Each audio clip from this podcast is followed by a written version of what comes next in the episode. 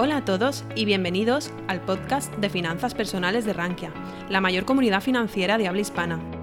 En este podcast escucharás las mejores charlas, conferencias y webinars impartidos en nuestra comunidad.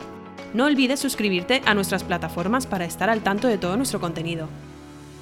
Bueno, buenos días a todos. Eh, vamos a, a empezar con una de las preguntas, yo creo, claves este, para este ejercicio, y es si la renta variable europea, que hemos visto en estos últimos eh, meses, que ha estado evolucionando bastante mejor que la americana, que es la, la renta variable que normalmente se tiene como referencia, ver si efectivamente este proceso puede continuar. ¿Vale? Entonces nos hacemos justo esa pregunta. Lo primero, por presentarme, por, si, por los que no nos conozcan, eh, yo soy el director de Valencia de Huelcia. Huelcia es una gestora independiente. Quiere decir esto, no tenemos ningún ah, banco detrás ni ninguna entidad financiera. Nosotros somos ya la entidad financiera y estos son nuestros tres pilares. ¿vale? Para empezar, la independencia, que es lo que nos ah, facilita el poder elegir dentro del mercado los mejores activos y no tener ningún conflicto de interés. La transparencia, por supuesto, informamos a nuestros clientes de todo, tanto comisiones como todos los activos que puedan haber en el mercado que sean de su conveniencia. Y la seguridad. Siempre intentamos que todos los activos donde invertimos sean eh, lo más seguros posibles. De hecho, lo que intentamos es Primer objetivo, preservación de capital y a partir de ahí ir haciendo crecer el patrimonio. Somos eh, una gestora nacional, española, pero con soluciones globales. El mercado es global y tenemos toda la gama de productos. Tenemos desde, por supuesto, los fondos de inversión, eh, ICs, carteras de gestión discrecional y también la parte de gestión alternativa, con SCRs y demás. Para eso, ¿cómo llegamos a todo esto?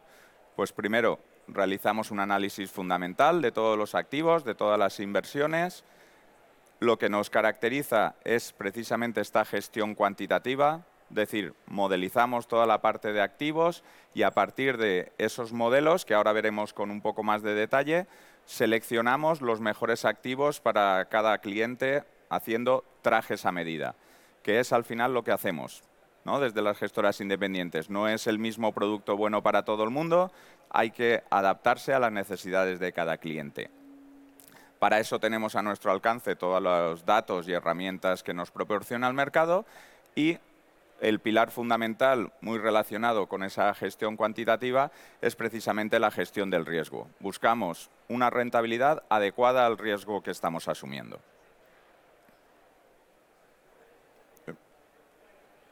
Ahora. Muy bien, y entrando ya en materia, vamos a ver el por qué es... Eh, ¿Por qué ese optimismo ¿no? que estamos viviendo ahora en la renta variable europea? Si esto es algo puntual o, si de verdad puede continuar a lo largo de varios meses. ¿no? Lo primero que vemos son las, lo iremos viendo con más detalle. ¿eh? Estos son simplemente las, la pequeña, una pequeña introducción. Son los índices bursátiles. La renta variable europea sigue estando mucho mejor de precio, está más barata, por decirlo de alguna forma, si atendemos a niveles como el PER y demás, que la bolsa americana. De ahí una de las razones por las que nos fijamos. Después está, como sabéis, cada índice tiene su sectorización y los sectores que pesan más en, el, en, el, en, los, bueno, en los índices europeos, en los selectivos europeos, tienen un peso mayor del sector bancario y de otros sectores que ahora veremos, que son, están más preparados para esta coyuntura actual ¿no? en la que tenemos subidas de tipos de interés y un mercado un poco, bueno, un poco más turbulento en el medio plazo. Y luego veremos el tercer factor que creo que es fundamental, que es la reapertura, la reapertura china. ¿no? Como todos sabéis, China ha tenido una política con el COVID un poco, bueno, bastante diferente a lo que hemos llevado los países occidentales.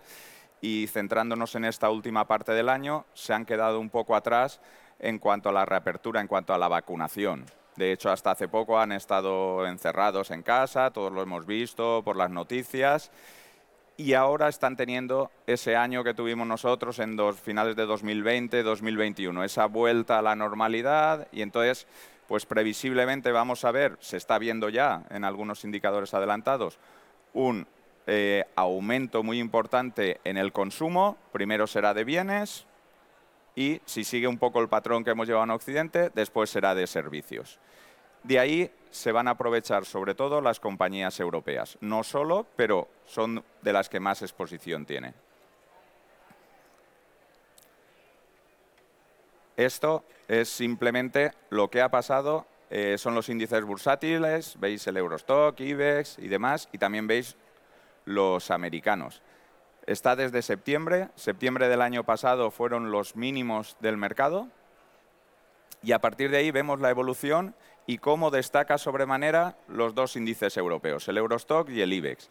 Incluso el índice de Shanghái tuvo una caída adicional en, eh, en octubre, septiembre-octubre, para hacer mínimos y no ha llegado a recuperar tanto como lo han hecho los índices europeos. Esto no es casual, tiene varias explicaciones. Algunas ya os las he adelantado, pero retomando, este, este segundo gráfico que veis aquí es el, uh, el Forward del Eurostock y del Standard Poor's. El Standard Poor's en rojo, como veis, estamos por encima de 17 veces. Normalmente sabéis que la media eh, de valoración de, del Standard Poor's histórica, está en el entorno de las 16 veces. ¿Esto qué quiere decir? Quiere decir que los valores americanos, a pesar de la caída vista en 2022, en términos generales no están baratos. Pueden estar más caros, lo hemos visto, se pueden ir a niveles de 23, por encima de 20, pero no estamos partiendo de una posición barata.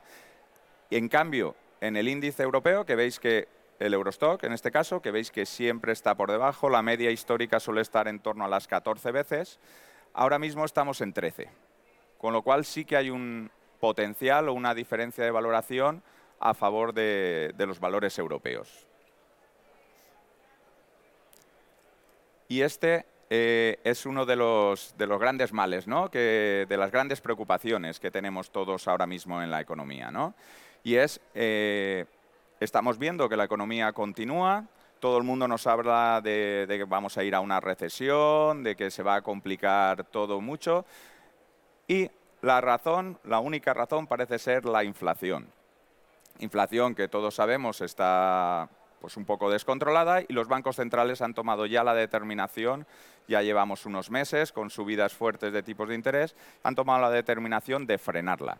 ¿Por qué? Porque bueno, ya hemos visto eh, históricamente muchos episodios hiperinflacionistas, también en Alemania, en Estados Unidos y demás, y esto hay que cortarlo. La inflación tiene un problema y es que se, hace endémica, se, se engancha, se hace estructural si no la frenas. Solución, la primera solución que tienen los bancos centrales, subida de tipos de interés. De hecho, hemos asistido a la subida de tipos de interés más rápida de los bueno, yo diría de los últimos tiempos, desde luego de las, de las que se tienen datos. ¿Esto que ha provocado? Ha provocado, como hemos, todos conocemos ya, pues muchas variaciones en los índices, sobre todo caídas fuertes bursátiles, caídas en los bonos, caídas por todos lados. Entonces la pregunta que todos nos hacemos es, bueno, ¿y hasta dónde hay que subir tipos de interés realmente para enfriar la economía? ¿no? ¿Con qué tipos de interés los bancos centrales estarían ya cómodos? Ese es el key de la cuestión. Las últimas eh, declaraciones han ido en el sentido de que todavía no está el trabajo hecho. ¿no? El lunes aquí, por ejemplo, tuvimos a uno de los consejeros del BCE, el del Banco Austriaco, perdón, eh, que apuntaba que él haría cuatro subidas todavía de 0,5. Eso es mucho más de lo que está ahora mismo descontando el mercado. Por otro lado, ayer tuvimos la comparecencia de Powell, que aunque es, bueno, todos conocéis, es el eh, presidente de la Reserva Federal, eh, que apuntaba que todavía tienen faena por hacer, que la economía sigue fuerte. Sabéis que al final todas las economías están interrelacionadas, todas están conectadas entre sí y, el, eh, y lo que haga la Fed pues nos afecta también aquí en Europa directamente.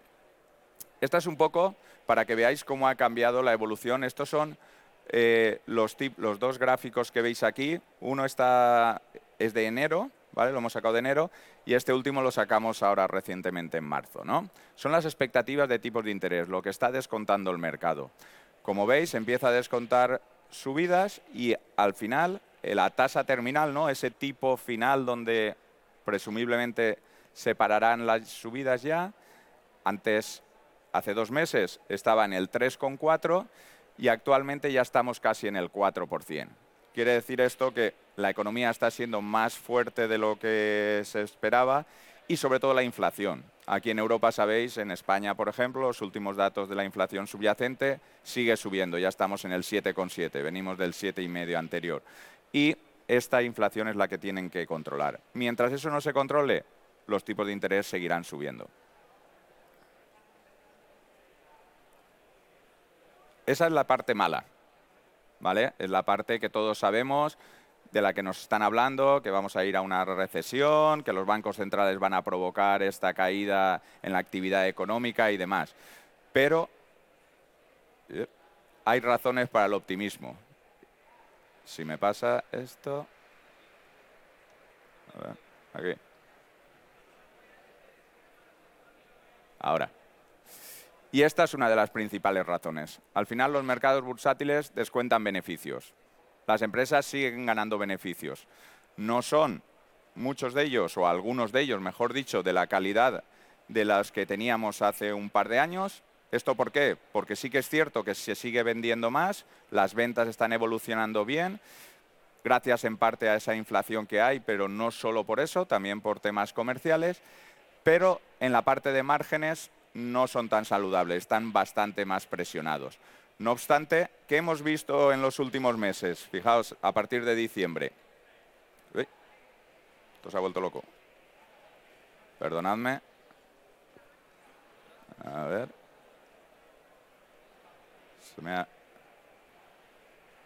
Ahora. Ahora.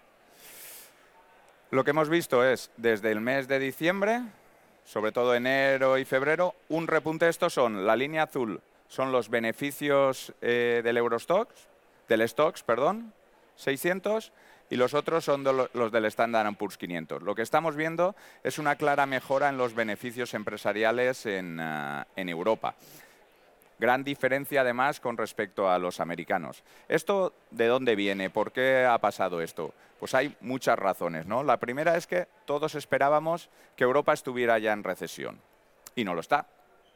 Principalmente Alemania. ¿Por qué? Consecuencia de toda esta evolución que hemos tenido energética, ¿no? derivada de la guerra. Ahora ya nadie habla de la guerra de Ucrania, pero sigue ahí y sigue afectándonos en, eh, en muchas cosas. Sí que es cierto que poco a poco y se ha hecho una labor muy buena en, la Unión Europea de abastecimiento de energía, del gas, todo eso supongo que lo conocéis. Y luego nos ha ayudado, nos ha acompañado un poco eh, el invierno tan suave que hemos tenido. Entonces, juntando unas cosas con otras, lo que hemos conseguido por la buena gestión de la Unión Europea y por esas condiciones climatológicas más benignas, es que no tengamos ese crack energético que podíamos haber tenido recientemente. Los beneficios han vuelto a repuntar. Hombre, también podemos tener buenas noticias en el caso de la guerra, ¿no? Puede acabarse, esperemos que se acabe algún día. Y ahí, desde luego, es algo que no está descontado en los mercados. Todo eso nos daría muchos más beneficios esperados, volvería la actividad a reactivarse en el caso europeo. Cosa diferente sería los americanos. Los americanos, la renta variable americana se ve mucho menos afectada por todo esto. Y estos son eh, dos relojes macroeconómicos que hacemos nosotros en Huelcia.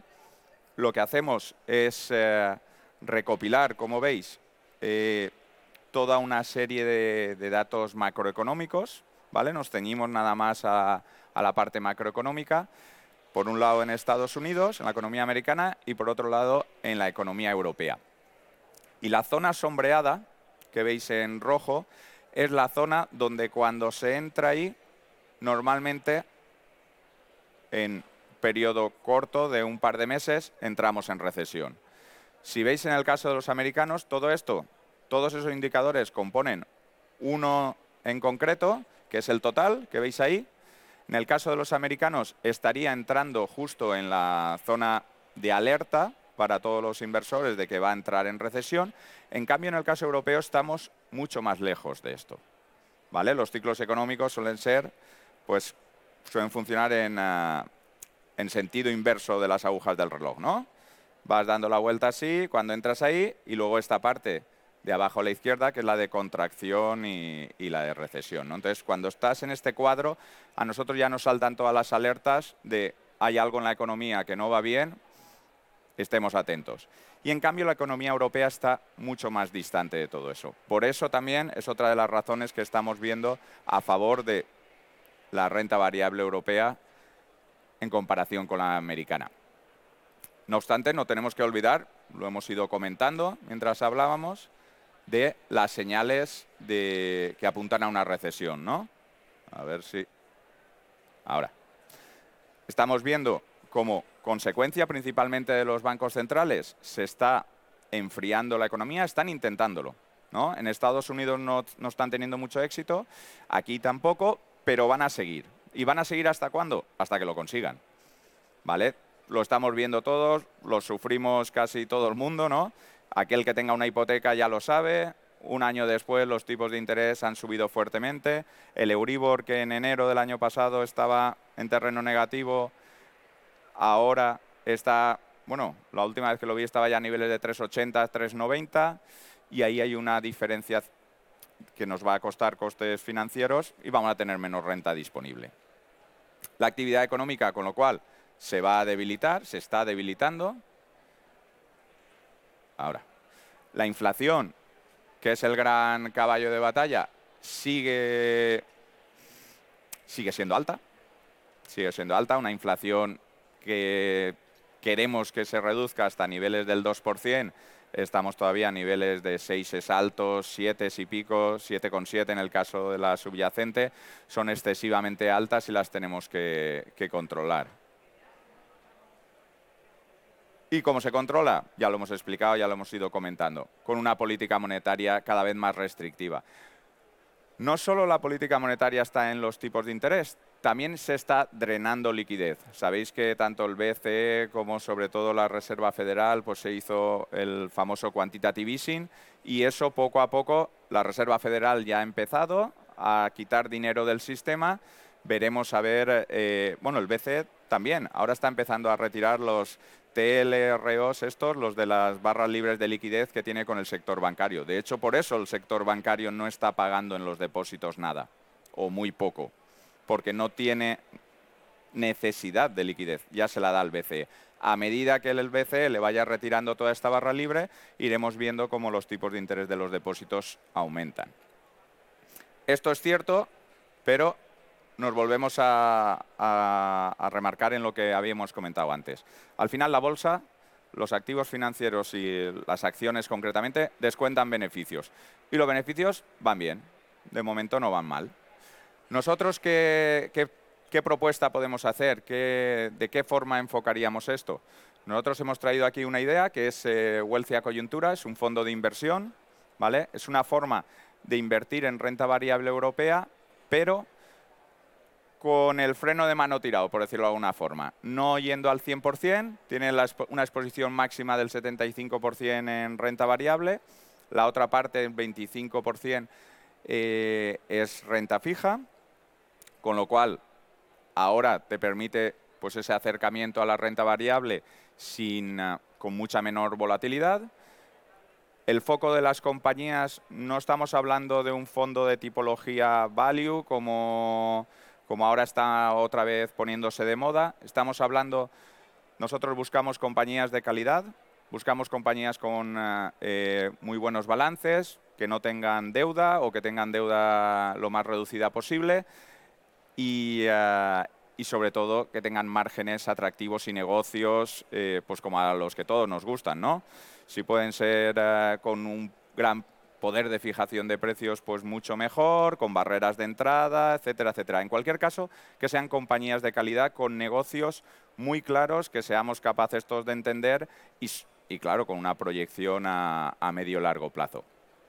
Para eso, para esa selección, aplicamos esta metodología cuantitativa que ahora explicaré con un poco más de detalle y todo eso, por supuesto, sin olvidarnos del análisis fundamental. ¿vale? Las compañías tienen que tener un recorrido, tenemos que ver una revalorización en la acción. Hay compañías muy buenas que cotizan muy caras y no tiene sentido comprarlas. Tenemos que buscar ese análisis fundamental, ¿no? ese precio que nos compense con el riesgo que estamos asumiendo. Para ello, pues al final encontramos muchas compañías líderes del sector, altos márgenes y demás. Y lo que también hacemos en el fondo, este no es un fondo de convicción. Tenemos pesos bastante reducidos, tenemos una cartera lo suficientemente diversificada para si cometemos algún error, que también los cometemos, no, tener, no tenga una repercusión lo trascendental, ¿no? Como hemos visto en algunos fondos, cuando llegas pesos de 8, 9% y te equivocas en tu tesis, se te desmonta toda la inversión de todo el fondo. Eso nosotros no lo queremos tener. El modelo cuantitativo. Tres pilares fundamentales. Uy, se nos ha caído la voz. Bueno, tres pilares fundamentales a la hora de construir la cartera. Momentum, valor y calidad. Estos son tres condiciones básicas que tienen que tener todas las compañías en las que invertimos. ¿Vale? El valor es lo que comentábamos. El valor que nosotros hacemos en nuestro análisis fundamental tiene que darnos un potencial con respecto a la cotización. ¿Vale? Son el análisis value que todos conocéis. Calidad, lo que, lo que comentaba anteriormente. Necesitamos compañías con fuertes márgenes, compañías que sean ya una realidad, que tengan un negocio robusto y sostenible en el medio plazo. Y luego momentum, tenemos que ir eligiendo, ¿vale? Ahora veremos, por ejemplo, en la parte europea nosotros vamos cambiando, estamos hablando de un fondo de gestión activa, vamos cambiando los pesos, tanto en acciones como sectorialmente. Si una compañía nos gusta, la tenemos mucho tiempo, pero sí que vamos modulando los pesos. ¿Por qué? Por ejemplo, en, este, en lo que llevamos de año, eh, el sector financiero ha evolucionado muy bien. El sector financiero llegó a pesar un 1, un 2% en, eh, en el fondo y ahora pesa bastante más. Ahora veremos los datos. ¿Por qué? Porque uno de los grandes beneficiarios de esta subida de tipos de interés es el sector bancario máxime cuando de momento la economía está aguantando. En este escenario de una economía aguantando y unos tipos de interés al alza, a los bancos les viene el negocio solo, no tienen que hacer mucho más. Hemos aumentado fuertemente el peso en compañías financieras. En cambio, hemos ido reduciendo paulatinamente el peso en compañías energéticas, petroleras y demás, porque si viene una recesión, pues vemos una cierta ralentización por ese lado. En el modelo, metemos todas las compañías de Europa dentro de un screening, sacamos las puntuaciones y a partir de ahí nos crean pues una serie de entre 80, 100 compañías, de las cuales empezamos a hacer análisis fundamental para coger las compañías que queremos tener en cartera. Y a todo esto, como iba comentando, les aplicamos también la parte macroeconómica. Para que tengáis un ejemplo, estas son las 10 principales compañías que tenemos ahora mismo en el fondo. Como veis, el peso máximo ahora mismo es Louis Vuitton, que tiene un 2,5 y normalmente las compañías que tenemos no suelen ah, pesar más de un 3%. ¿vale? Entre las 10 principales compañías pesan un 21%, con lo cual estamos hablando de un fondo eh, muy diversificado. ¿Vale? Aquí no hemos incluido la parte de renta fija, pero lo mismo. Son bonos de convicción muy diversificados y con los cuales vamos obteniendo cada vez una mayor, eh, una mayor rentabilidad. A ver. No me va. Ahora vamos a comentar un par de, de estas compañías, ¿vale? Que son un poco las compañías que, para que veáis que nos gustan y con las cuales nos centramos. Empezamos con Louis Vuitton. En Louis Vuitton, ¿qué podemos decir de Louis Vuitton? Louis Vuitton es una compañía de calidad, es una de las mejores compañías, de las más conocidas del sector lujo y tiene una, una cualidad, eh, siempre la hemos tenido en el fondo, y en los últimos años hemos ido incrementando el peso y concretamente también en este. ¿Por qué? Porque es una compañía que tiene una clara exposición a, China. Hemos hablado antes de la reapertura china, tras el COVID y demás. Aproximadamente el 33%, un tercio de, las ventas de Louis Vuitton vienen de la, parte, de la parte asiática, de la parte de China. Sobre todo, además, tiene un componente muy fuerte en las ventas, la importancia del, del turista chino. Es decir, la gente cuando hace esos viajes y demás consume más estos productos. ¿Qué es lo que nos gusta? Ventas actuales de Louis Vuitton, 79.000 millones aproximadamente. Esto ya es cierre del año 2022. Objetivo 2025, 97.000 millones. Es una compañía que va a más a más. Es una compañía con crecimientos muy importantes, cercanos a doble dígito en muchos casos, en muchos de los años, ¿no? Y a, medio plazo, que es lo que, lo que al final tenemos que ver, ¿no? Un poco el medio plazo. EBITDAs, y luego no solo eso, sino que todas esas ventas tengan luego, cuando pasas a la parte baja de resultados, ¿no? esa rentabilidad, porque muchas veces vemos compañías que sí que son capaces de facturar mucho, de vender mucho y luego no tienen ningún beneficio.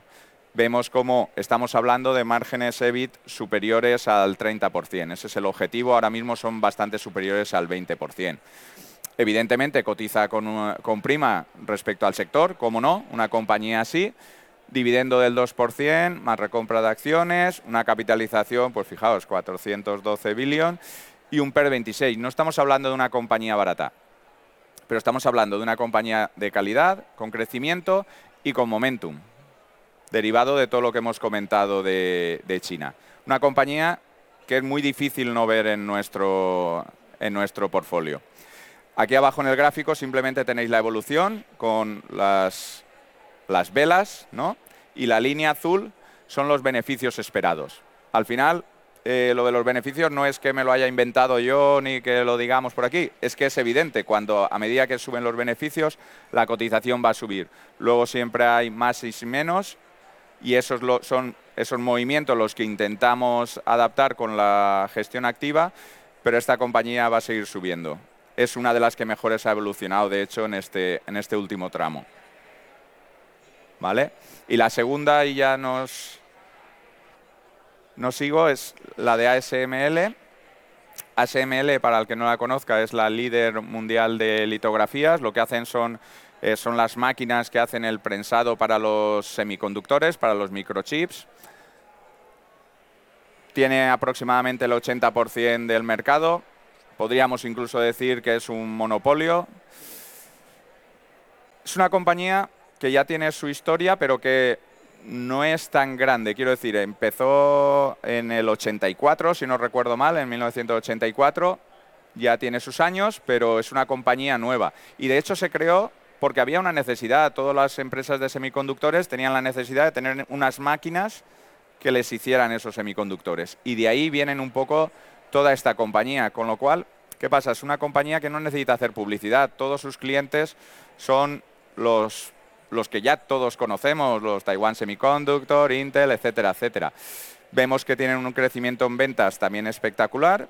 Ahora mismo están sobre los 21.000 millones y el objetivo de ventas es llegar a los 40.000 en 2025. Los han ido subiendo un par de veces ya en los últimos años de las previsiones que tenían y luego vemos que eh, una vez más los márgenes son muy buenos, en el caso de Louis Vuitton, no lo he dicho, estábamos hablando de unos márgenes brutos en torno de casi el 70%, los márgenes son espectaculares. En este caso, en el caso de Louis Vuitton, son márgenes un poco menores, pero seguimos viendo márgenes EBIT del entorno del 20%, superiores al 20%. Son compañías de verdad de mucha calidad y en este caso, además, ASML, vemos que hay una pequeña, eh, bueno, los beneficios han seguido subiendo y en cambio la cotización se ha quedado un poco atrás, ¿no? Hay una pequeña distorsión. Esto tiene, tiene su con qué, o sea, tiene su explicación. Eh, últimamente uno de los riesgos que, que puede afrontar ASML es la disrupción tecnológica. Y últimamente se han visto que podrían haber algunas otras tecnologías que impidiera un poco esa, esa evolución del mantenimiento que tiene en sus máquinas. Vamos a ver, es muy incipiente y, está en cotización. Nosotros desde luego lo vamos a ir siguiendo. Lo mismo, un dividendo sigue siendo un peralto y una vez más, no lo hemos comentado en Luis Vuitton, Louis Vuitton no tiene deuda, tiene caja neta.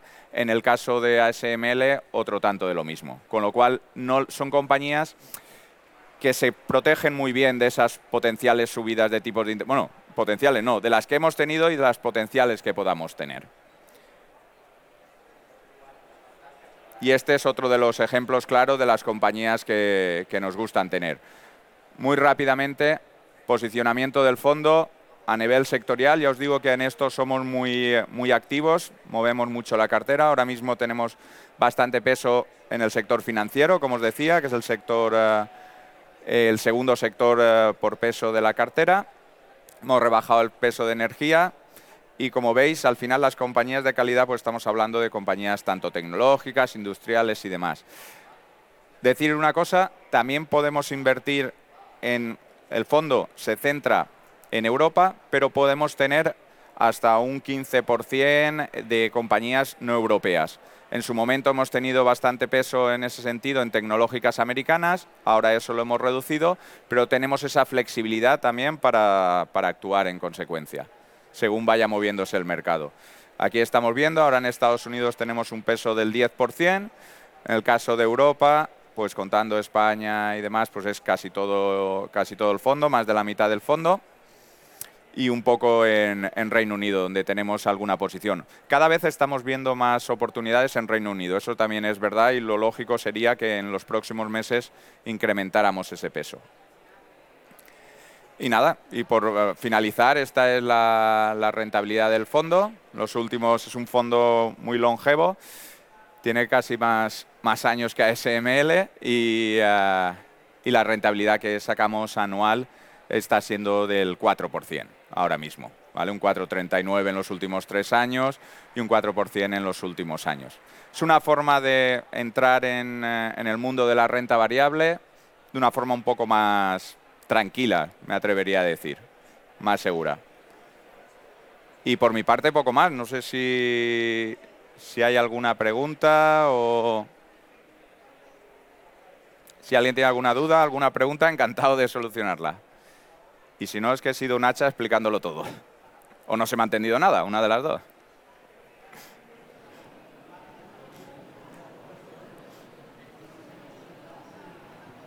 Pepe, eh, gracias por la explicación.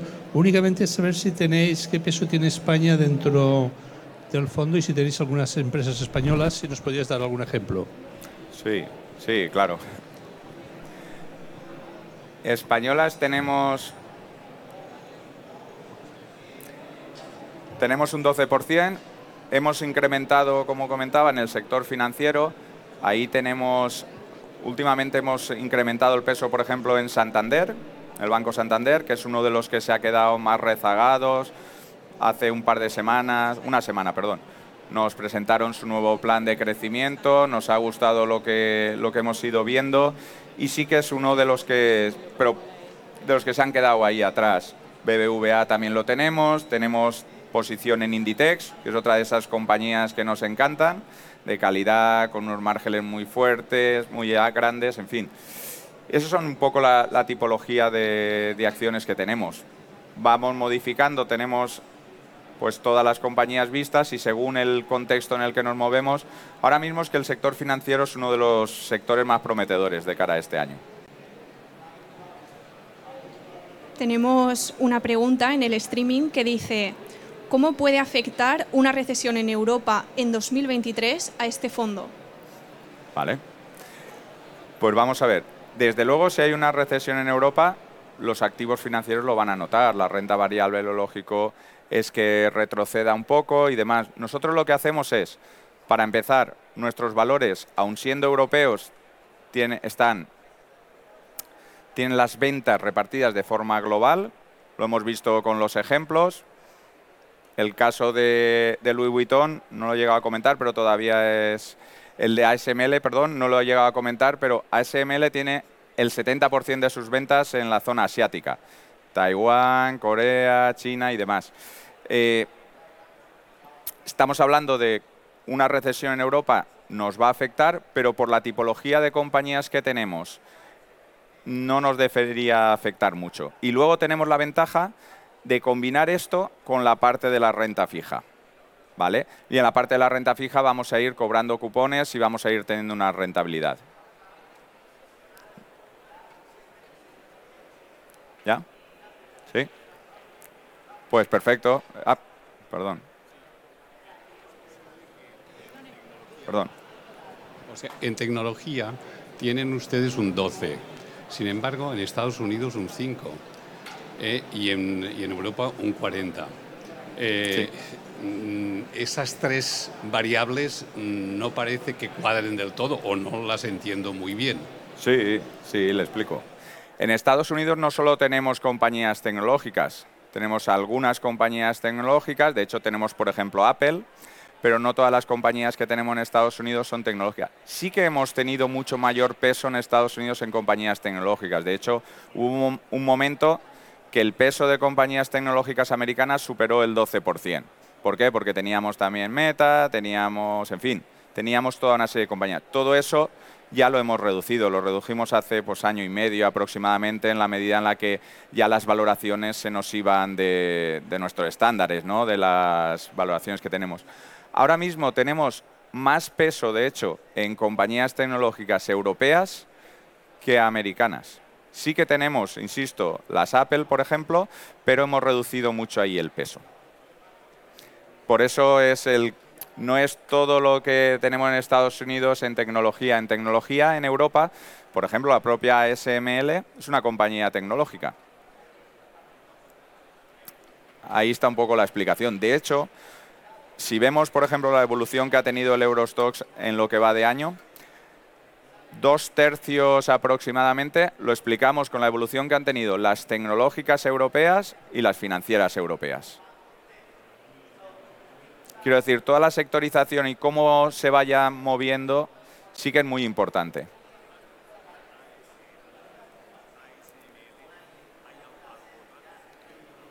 ¿Compañías tecnológicas europeas? Sí, claro.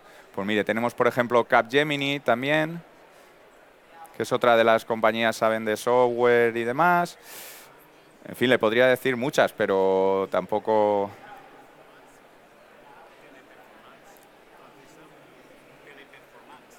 Francesa no la tenemos esa, no. No. A ver, tenemos... La cartera es suficientemente amplia, pero y hay otras compañías que seguimos analizando. Quiero decir, esto está en constante evolución. Lo que sí que nos gusta es tener ese cuadro de cartera con las compañías que conocemos y ir incorporando nuevas, pero a nosotros sí que es cierto que nos cuesta un poco incorporar nuevas historias. ¿Por qué? Porque necesitamos tener un histórico, necesitamos compañías de calidad. Si son compañías emergentes, startups, cosas disruptivas, eso nos cuesta más de meter en la cartera. Estamos hablando de una cartera mucho más consolidada, en fin, otra cosa. ¿Perdón? Es un fondo europeo. No exclusivamente europeo, pero es un fondo europeo. Podemos tener hemos llegado a tener hasta un 15% en valores americanos. En ningún caso podemos pasar del 30% en divisa diferente a, la europea. Y el fondo es europeo, quiero decir, nos centramos y lo que sabemos hacer, las compañías que tenemos analizadas son, son las europeas. En el caso de los americanos, pues vamos a, pues como hemos dicho, oye, pues estamos viendo una idea, vemos una europea, vemos su comparable americano y entonces sí que nos analizamos la compañía americana, pero per se no vamos a buscar compañías americanas.